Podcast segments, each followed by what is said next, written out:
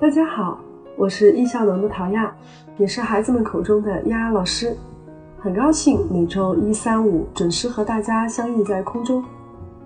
我们每集节目时间不到十分钟，每一期节目之间呢还留出了间隔时间，目的就是希望大家在听完之后去消化，能够结合自己孩子现状去进行一些调整。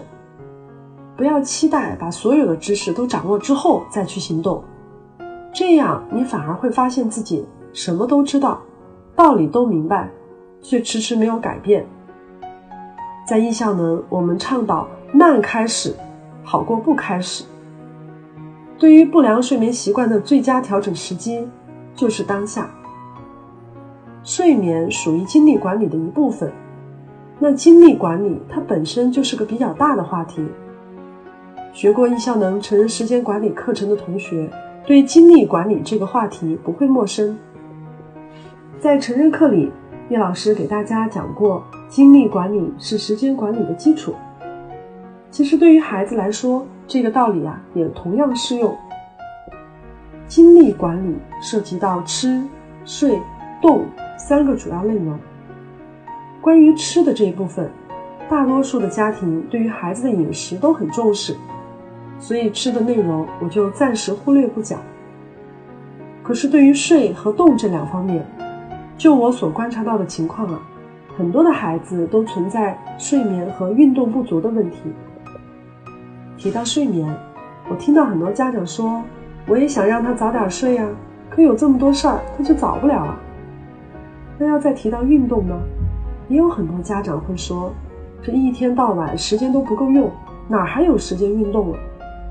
甚至有的家长告诉我，孩子一天到晚手脚动得不停，这随时都在动，哪还需要专门找时间来运动呢？每次听到家长们这样说，再看看孩子们排得满满当当的日程表，我心里就很难过。这也是我下定决心要录播免费的音频节目，为更多家庭普及亲子时间管理理念的一个重要原因。有很多家长来找到我。是因为孩子做事拖沓、效率低、没有计划等。这表面上看起来都是时间管理出了问题，其实这些问题啊，就像浮在水面上的冰山一角。问题的背后有着各种各样的成因。我们要想真正解决问题，就得关注冰山下面的世界。这精力管理就是冰山下面暗藏的危机。对于没有学习过成人时间管理的朋友，如果是第一次听到“精力管理”这个词，可能一下子还不能理解。我来给大家还原一个孩子的一天，你可能就秒懂了。早上你叫孩子起床，从七点叫到了七点三十，他终于磨磨蹭蹭起来了，慢吞吞穿衣洗漱以后，已经没有时间吃早餐。于是你慌慌张张地抓起早餐送他去上学。这一路上，孩子左手啃面包，右手喝牛奶，好不容易赶在上课前，终于把他给塞进了学校。你在校门口长长的舒了一口气，唉，终于赶上了，还好没迟到。孩子们一进学校啊，家长们就觉得万事大吉，早上这一仗好像终于打完了。咱们可以安心去上班了。至于孩子在学校怎么样，我们根本不知道，好像也操不了那份心。那么我们来看看接下来会发生什么。孩子踏着铃声走进教室，气喘吁吁，还没有平复心情，这老师就让打开练习册，要复习昨天的内容。这时孩子才发现，昨晚作业做得太晚，没收书包。早上也没有时间检查，所以没有带练习册。被老师批评了，心情自然有些郁闷。到了课间，想喝口水，发现早上慌慌张张，水杯也落在家里了。哎，算了，忍着吧。因为是在路上吃的早餐，也没吃得太好。这到了十一点，肚子就开始咕咕叫了。接下来的课讲的啥内容，已经听不进去了。好不容易等到下午放学，一下课就赶去参加课外课。回到家已经到了晚餐的时间。吃完晚餐，妈妈说：“快点做作业吧，没多少时间了。”经过一天的学习，到这会儿已经一脑子浆糊了。打开作业发现，因为白天上课走神，这好多题呀都不会做。于是东摸摸西搞搞，作业半天都做不完。最后在老妈的陪读模式下，终于用了两个小时完成本来只要一个小时就能搞定的作业。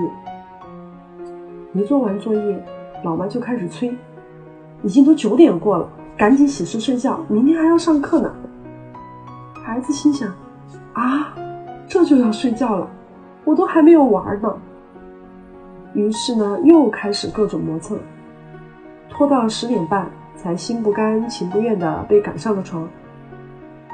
晚上没睡够，第二天早上半天起不来，又开始重复昨天的故事。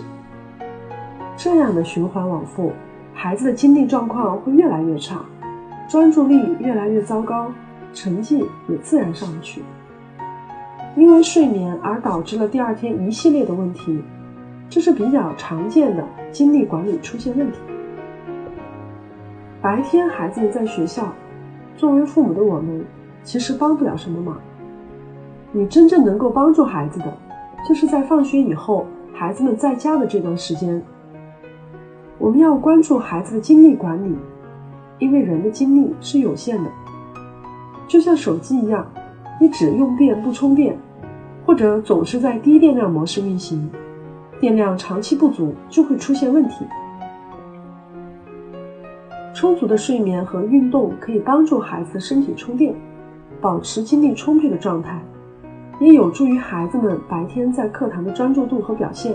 白天听课认真，这放学后做起作业来自然就很轻松，很快能做完。节约出来的时间又可以去运动，适量的运动促进晚上睡得更快更好，为第二天的精力充电。睡饱了，情绪很好，起床速度自然也会提升。就这样，良性循环就产生了。